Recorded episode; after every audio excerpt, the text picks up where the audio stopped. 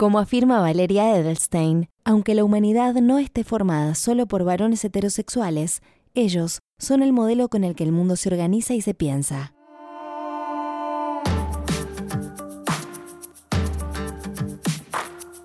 El sexo, la economía, la salud, la tecnología, incluso la ciencia, amparada por una supuesta neutralidad y objetividad, refuerza estereotipos patriarcales que nos pasan desapercibidos la mayoría de las veces. En Que la ciencia te acompañe, Agustina Mileo confronta con sensatez los prejuicios del mundo de la ciencia y desarma con lenguaje claro e información accesible cada uno de los lugares comunes en los que se arraiga el machismo abriendo la discusión a temas como la utilidad de los orgasmos, las diferencias entre el cerebro femenino o el masculino, la falacia sobre el aborto y los mitos de la menstruación. Y afirma que en la lucha por una sociedad igualitaria, necesitamos también que la ciencia nos acompañe.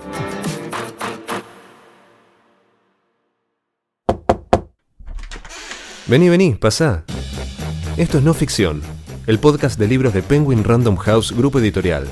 Gracias por acompañarnos. En no ficción, leemos con vos. Te invitamos a descubrir nuevos mundos. Un viaje sin escalas de la mano de los autores más reconocidos.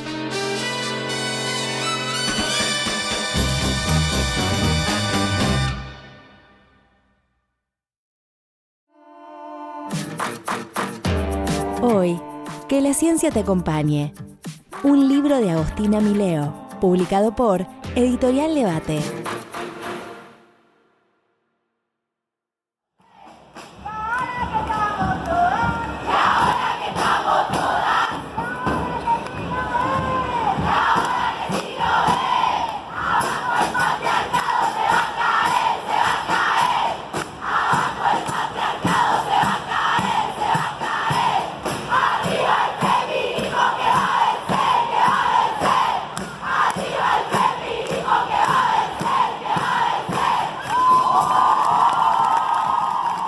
Alzados, uñas pintadas en colores vibrantes, tetas al descubierto, pañuelos verdes, banderas arcoíris.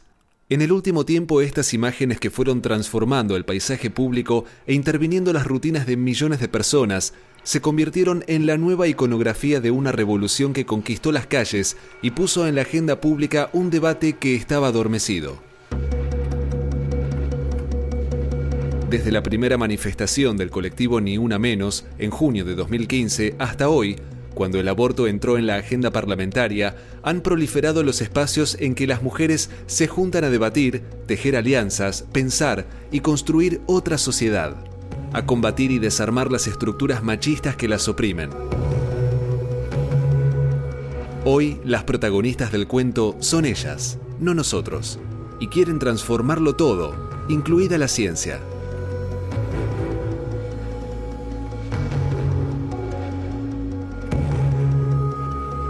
En la Argentina de hoy, ser científica en general es bastante hostil. Em, las condiciones digamos, no están dadas para el desarrollo. Yo creo, además, que eh, digamos, el sistema científico-tecnológico argentino a lo largo de su historia se ha sostenido sobre el trabajo precario y de esto hay que hablar. Sí, hay una exclusión particular, pero hay una exclusión particular por una cuestión de que lo que la ciencia requiere o se supone que requiere es opuesto a lo que naturalmente se nos ha asignado como propio. Todas las características que se supone que hacen a un buen científico o que te hacen más fácil hacer ciencia o que son deseables para hacer ciencia son opuestas a lo que se supone que somos las mujeres digamos, en nuestra constitución biológica, metabólica, social, digamos, es lo que se asocia a nuestra naturaleza. Entonces, eso lo hace especialmente complicado, eh, porque, digamos, las trabas de acceso están dadas eh, por la cultura misma, no solo por un sistema que es excluyente y que, bueno, tiene estos impactos, digamos, muy puntuales y concretos, como políticas que se necesitan de inclusión de la maternidad, que es cuando más se ve que las científicas abandonan la carrera, o sesgos, digamos que se ve que mandas el mismo paper con nombre de mujer y con nombre de varón y el nombre de varón lo aceptan más revistas. Todas estas cosas, digamos que son trabas, son trabas para quienes llegaron a ser científicas. Pero para llegar a ser científica, digamos, eh, es casi, tienes que tener como una especie de vocación divina, porque son todos escollos. No, no es una posibilidad.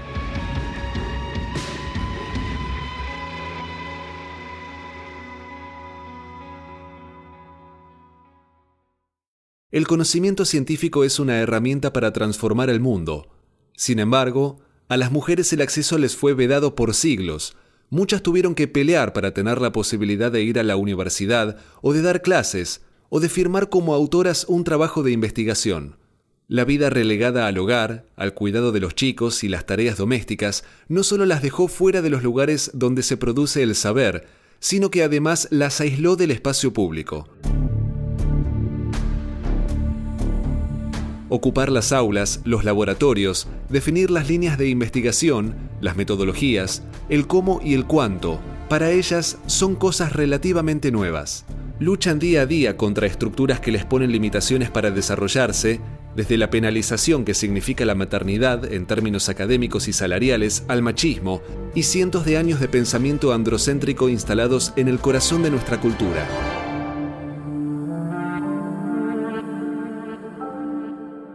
Yo creo que en el feminismo tenemos una tradición muy rica de construir la universalidad a partir de la experiencia particular que en cuanto a lo que concebimos como científico o como conocimiento formal, es casi opuesto. La pretensión de universalidad de la ciencia ha borrado el valor del testimonio eh, en el imaginario popular, ¿no? Claramente si uno se acerca a cada disciplina, digo, para ciertas ciencias, digamos, la entrevista tiene muchísimo valor y hay testimonios claves, informantes claves que tienen valor en la investigación. Estoy hablando de lo que nos imaginamos como ciencia, esto de, de justamente el valor de lo universal, pareciera que no tiene que ver con la experiencia particular o que es una uniformidad de experiencias. Y el feminismo tiene una construcción de mm, haber percibido lo sistemático a partir de estos encuentros, digamos, confesionales en los que hablábamos de nuestras experiencias. Y eso, digamos, fue lo que nos permitió ver que no eran problemas puntuales e individuales, sino que, eran sistémicos. Y creo que es necesaria como la recopilación de estas cuestiones, no por acceder a una valoración universal, sino para darle justicia a todas estas experiencias que son tan injustas. Me parece que mm, es necesario para un movimiento tan grande como el que estamos construyendo, con tanta pretensión de incidencia política, empezar a pensarnos de una manera que supere las catarsis o que supere la crónica porque la construcción colectiva necesita un pensamiento o una construcción teórica, digamos, que abarque más que esto. Em, y digamos, con, con eso no alcanza. Yo no creo que la voluntad colectiva sea una suma de voluntades individuales. Creo que es algo más. Y me parece que entre ciencia y feminismo está bueno hacer este juego, jugarlo y pensarlo y tratar de, proponer, digamos, ciertas líneas argumentales para nuestra construcción política. Y a mí me parece que, digamos, la ciencia es la mejor herramienta de argumentación que tenemos. No tengo dudas de eso.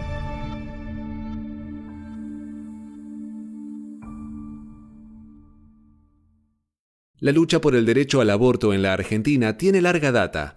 Desde los años 70, muchos grupos feministas exigieron aborto legal mientras el gobierno peronista, de la mano de López Rega, prohibía los anticonceptivos.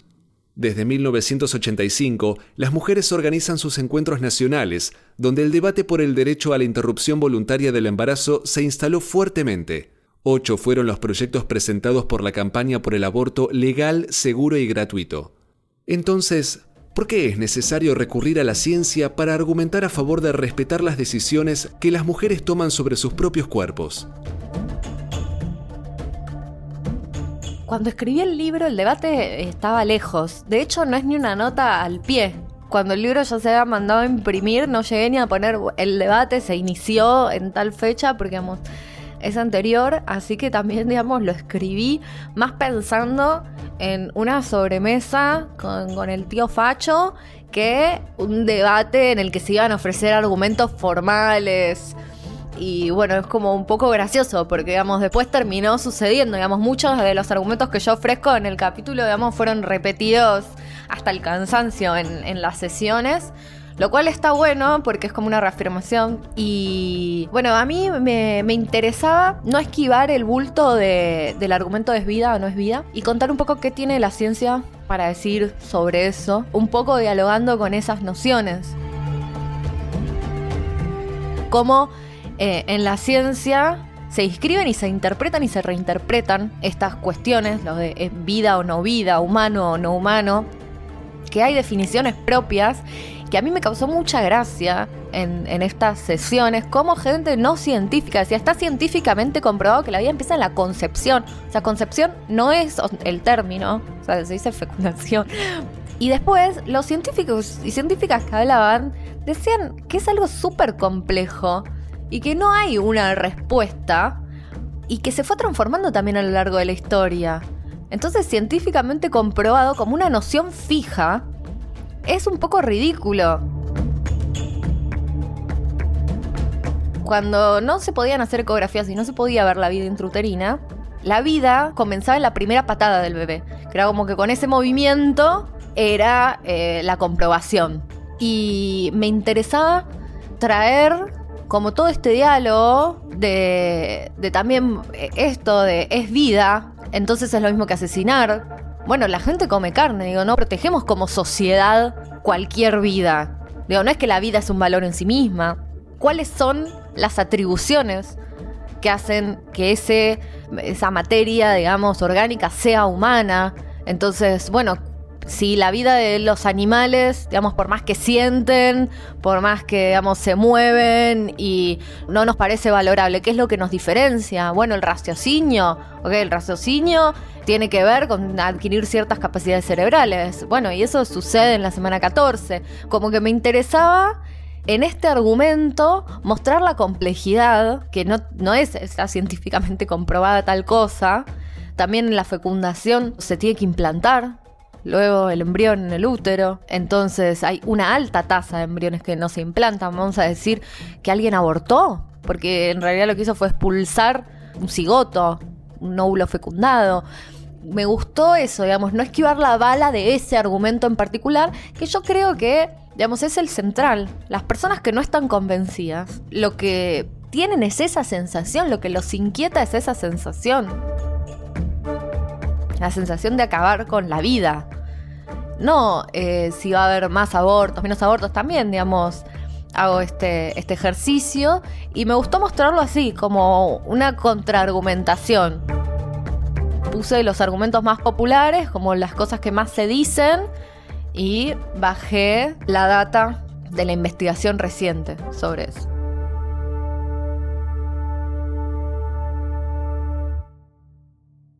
Pero que se dé la discusión en el Congreso por la ley de aborto legal no es la única conquista que han logrado las mujeres. En esta revolución feminista que estamos viviendo en la Argentina, varios han sido los proyectos de ley que llegaron al Parlamento. Y en Que la ciencia te acompañe, Agostina Mileo da cuenta de ello. ¿Por qué la menstruación es cuestión de Estado? Bueno, la menstruación es un factor de desigualdad en tanto el uso de productos para gestionar la menstruación no es opcional. Nosotras no podemos habitar el espacio público evidenciando que menstruamos. No podemos tener una mancha en la ropa y estar en el colegio o estar en nuestros trabajos. Entonces, el uso de estos productos es obligatorio. Al ser obligatorio hay que comprarlos, hay que adquirirlos como un bien de mercado. Y esto impacta sobre ingresos que de por sí son menores. No son considerados por más que sean obligatorios, bienes de necesidad básica y eso hace que estén grabados con IVA. Eh, las mujeres, digamos, tenemos 27% de brecha salarial, salarios menores, empleos más precarizados, mayores tasas de desocupación. Entonces adquirimos, digamos, tenemos un gasto extra a lo que el impuesto representa es una penalidad, una penalización sobre este aspecto fisiológico.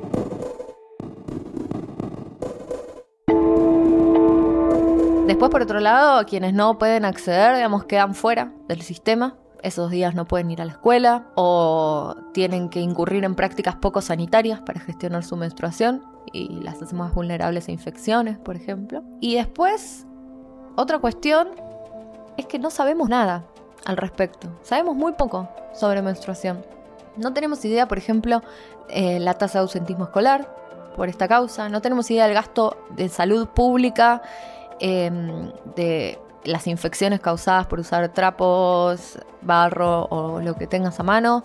No tenemos idea tampoco de las consecuencias de la exposición química a largo plazo por el uso de toallitas y tampones.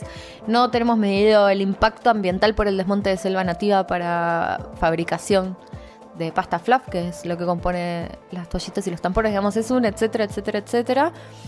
Hay sobre, digamos, esta idea tan arraigada culturalmente de nuestra inferioridad, vamos, a veces parece que las ideas fueran conceptos abstractos, pero cómo yo consigo el mundo tiene que ver con cómo actúo sobre él. Entonces hay restricciones materiales concretas que provienen de esta concepción cultural y que penalizan todas las diferencias que tengamos respecto a los cuerpos deseables, que son los cuerpos, digamos, de los varones hegemónicos. Y todo esto cimenta y solidifica la vergüenza y el estigma que pesa sobre nuestra identidad misma.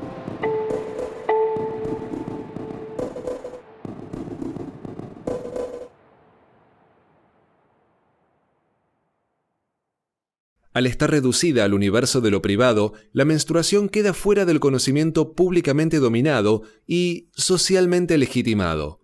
Entonces, para producir conocimiento sobre la menstruación, vamos a necesitar científicos que menstruen. ¿Y cómo hacemos para que ese conocimiento se tome en serio si quienes lo producen recién pudieron ir a la universidad hace 100 años y aún hoy tienen menos posibilidades de ser aceptadas en un equipo de investigación? Soy muy fanática de una publicación que se llama Our Bodies Ourselves, que significa nuestros cuerpos, nosotras mismas. Y a mí me parece, dentro del feminismo, como una linda oposición, digamos, contra mi cuerpo, mi decisión, que es un eslogan que suena muy bien, pero que equipara el cuerpo a una propiedad privada, algo sobre lo que yo tengo uso y acceso, a decir mi cuerpo soy yo misma. Como no hay una separación ahí entre una cosa y la otra. Entonces, digamos, la concepción de nuestros cuerpos, la inscripción cultural de nuestros cuerpos, es la inscripción cultural de nuestras identidades. Y yo creo que la menstruación es un ejemplo paradigmático de violencia de género. O sea, no puede ser que sea un tabú y un estigma, un comportamiento fisiológico del, no sé, del 50% de la población. o sea, la cantidad de gente que menstrua es enorme. Y sin embargo, es realmente una desventaja. Menstruar que no menstruar hemos construido la sociedad de tal manera que sea una desventaja. Y a la vez te vuelve loco, porque de verdad, cuando uno empieza a ver estas cosas, es cortocircuitos, porque a la vez, o sea, nuestro rol como madres es el rol deseable. O sea, que nuestros cuerpos sean reproductivos es lo que se espera de nosotras. Y la menstruación, digamos, viene a, a avisar, digamos, que eso está funcionando. También evidencia que no estamos embarazadas, que es lo que supuestamente debiéramos estar. Es un tema súper complejo, súper rico y súper paradigmático en el que, a mí me apasiona, que digamos es mi tema dentro del feminismo, de lo que yo aporto como productora de conocimiento y como activista y como militante feminista. Me concentro en el tema de la menstruación y a mí me parece que, digamos, muchas de las cosas que hablamos constantemente sobre el patriarcado, sobre el sistema sexogénero y sobre la opresión que esto trae, se ven muy claramente en la menstruación y su concepción social. estamos de regreso en Pura Vida, ya estamos con Mariana Carvajal y el tema que venimos prometiendo desde el comienzo del programa, hablar de la menstruación, que es un tema que todavía sigue siendo tabú, que a la gente le, la, la incomoda, ¿no? Increíblemente, porque las mujeres nos indisponemos una vez por mes. eh, a lo largo de Hicimos la cuenta como 40 años.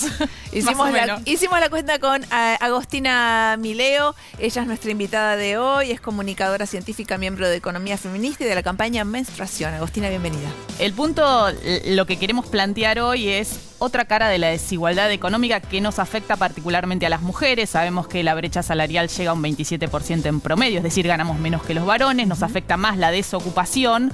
Siempre sube un par de puntos más en promedio sobre las mujeres. Eh, pero además hay otra desigualdad y tiene que ver con el gasto que hacemos mensualmente a lo largo de estos 40 años en eh, tecnología de higiene menstrual, que es las toallitas, el algodón, los tampones o la copa menstrual, depende del caso que una elija. Eh, por suerte la campaña que se llama Menstruación ha tenido muy buenas repercusiones. Vamos, nosotras instalamos tres reclamos en el marco del paro del 8 de marzo, el paro internacional de mujeres. Eh, bajo esta consigna el Estado es responsable, pensando en el Estado, digamos, como regulador de las interacciones sociales y promotor de, la igualdad de condiciones y de oportunidades, eh, propusimos eh, que se quite el IVA a los productos de gestión menstrual, por todo esto que mencionabas, Mariana, que ya hay una situación de desigualdad y no son productos que sea opcional comprar. Y después está el segundo reclamo, que es la provisión gratuita, porque, ¿y si no llego? Claro. si no puedo comprarlo, eh, no accedo. Eh, acá localmente no tenemos estadísticas, pero en India alrededor del 23% de las chicas dejan la escuela luego de la menarca, después de la primera menstruación. ¿Por, qué? Eh, bueno, es el tercer reclamo justamente es investigación y datos, porque es muy difícil determinar digamos, que sea una causa directa, digamos, por la menstruación, pero es bastante asociado. Pausamos solo un instante la lucha feminista. ¿Sabes qué es un audiolibro? Es un libro que podés escuchar. El mismo libro que lees en papel, pero leído por una locutora o locutor, para que lo puedas disfrutar mientras haces otra cosa. Por primera vez podrás leer cuando caminas, cuando corres en el gimnasio o en la cama antes de dormir. No Ficción te ofrece 20% de descuento en la compra de tu primer audiolibro. Solo ingresa en audioteca.com, audioteca con K. Elegí cualquier libro de Penguin Random House e ingresa el código no ficción, todo junto. Te dejamos los links en la descripción de este episodio. Listo, nunca pares de leer.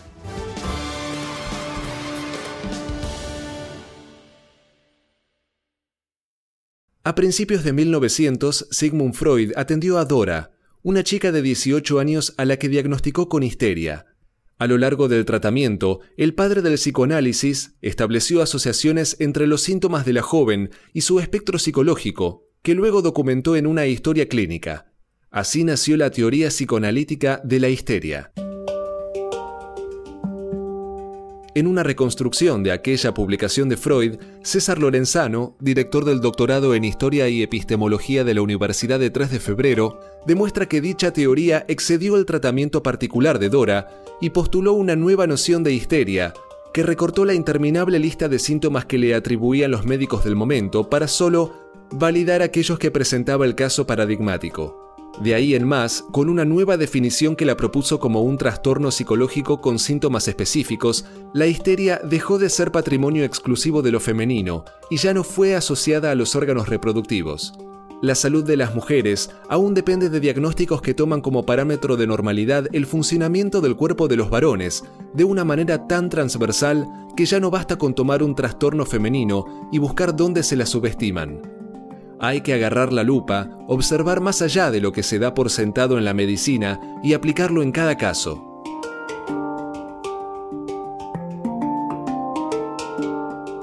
Realmente eh, es en investigación biomédica, en investigación farmacéutica. No estamos. No estamos en, los ensayos. Y eso quiere decir que los resultados salen sin nosotras. Digamos, hubo casos eh, graves, por ejemplo el solpidem, que era un somnífero, regulador de sueño, un inductor de sueño, de uso masivo en Estados Unidos, que tenía una barbaridad de usuarios y usuarias, y que la dosis recomendada a las mujeres les causaba, digamos, mareos o ya estaban presentes en sangre 10 horas después de haberlo tomado y hubo consecuencias tremendas. Y después cosas como ya desde la concepción, digamos, cómo de nuevo esta concepción cultural impacta en nuestra atención, en la atención que recibimos, nos dan menos analgésicos porque creen que estamos exagerando el dolor, el tema de las enfermedades cardíacas, digamos, tarda un montón de tiempo el, diagnóstico porque, digamos, se, consideran cosas de hombres. Y todo esto a mí me parece súper interesante porque en general cuando hablamos de salud, la salud de las mujeres, la gente piensa en salud sexual y reproductiva. Pero vamos, hay impactos en nuestra los impactos del sexismo en nuestra salud van mucho más allá de nuestro útero. Así que es como que eso también quería mostrar un poco. Que que el tema, digamos, no, no pasa solo por los órganos que nos diferencian, digamos, por nuestros caracteres sexuales, sino eh, por una discriminación sistemática. En un mundo machista, identificar el sexismo en nuestra cultura es un paso importante. La ciencia tiene un lugar privilegiado en la construcción social de la verdad, las cosas que creemos y aceptamos muchas veces provienen de desarrollos científicos. Esto hace especialmente importante mirar hacia adentro y buscar en qué puntos nuestra idea sobre lo que creemos cierto, dado el peso de la evidencia a su favor, se sostiene solamente si consideramos a las mujeres como seres inferiores, o si nuestras conclusiones funcionan mientras dejamos de lado a todos los que no son varones heterosexuales. En este mirar hacia adentro, la presencia femenina en el ámbito científico cobra especial importancia. No se puede pensar en transformar la manera de producir un conocimiento que refleje la diversidad del mundo si esa diversidad no se verifica entre quienes lo generan. Sin debate, la opinión se estanca mientras el mundo se transforma. Mi propuesta para esta transformación es simple y la misma desde hace mucho. La vi por primera vez en esa remera que usaba Axel Rose con una foto de Jesús y la leyenda Kill Your Idols. Mata tus ídolos.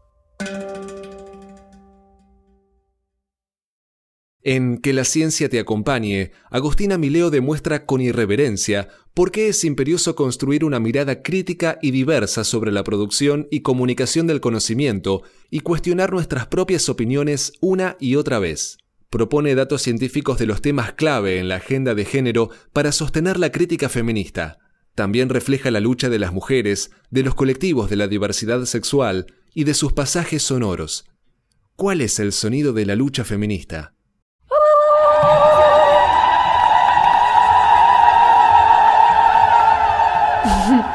Sí, em, creo que ese es como el sonido así característico para mí. Y bueno, también el sonido de... Se cuidan, se cuidan, se cuidan los machistas. América Latina va a ser toda feminista. Y todas cantando cosas muy simples. Y las canciones de las marchas feministas es como que fuiste, llegaste y te la aprendiste. Y tiene algo de inclusión eso, de que llegaste ayer, llegaste hace 20 años, bueno, vení igual y sos como igual de aceptada y de valiosa y también es como la pertenencia como una exclusividad, sino la pertenencia como un llamado y como una invitación. Eh, a mí me gusta mucho el patriarcado se va a caer. Cómo empieza con poder popular. O sea, mi alineación o alienación política, no tengo demasiado apego por las instituciones y no creo que sean la clave de la redención o de la transformación social. Entonces, que, empiece con la convocatoria al poder popular me gusta mucho, me convoca, me, contiene.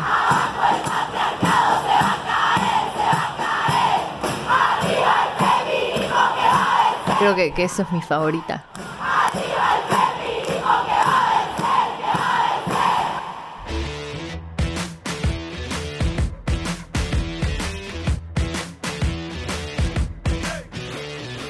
Agustina Mileo es licenciada en Ciencias Ambientales, máster en Comunicación Científica, Médica y Ambiental y doctorada en Historia y Epistemología de la Ciencia. Mezclando frustración y tiempo libre, creó La Barbie Científica, un personaje que habita las redes sociales y en el que invierte toda su formación para hablar de ciencia y feminismo. Es miembro del colectivo Economía Feminista, donde escribe y edita contenidos, y coordina la campaña Menstruación, en una cruzada colectiva por promover la equidad desde los datos. No te olvides, con el código no ficción conseguí un 20% de descuento en todos los libros de Penguin Random House disponibles en la tienda Audioteca. Audioteca con K. Probalo y no pares de leer.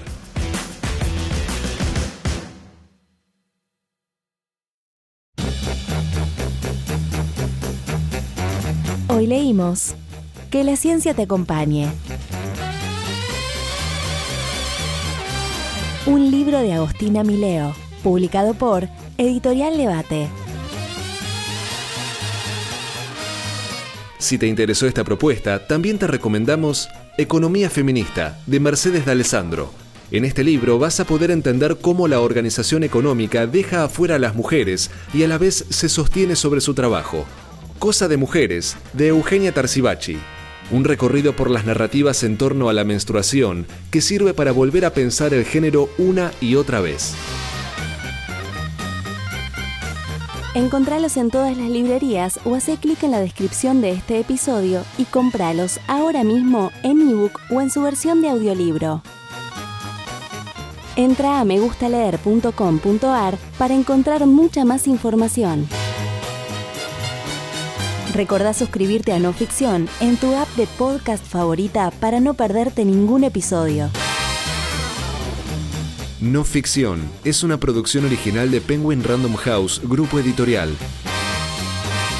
Una realización de Tristana Producciones y Mariano Payela.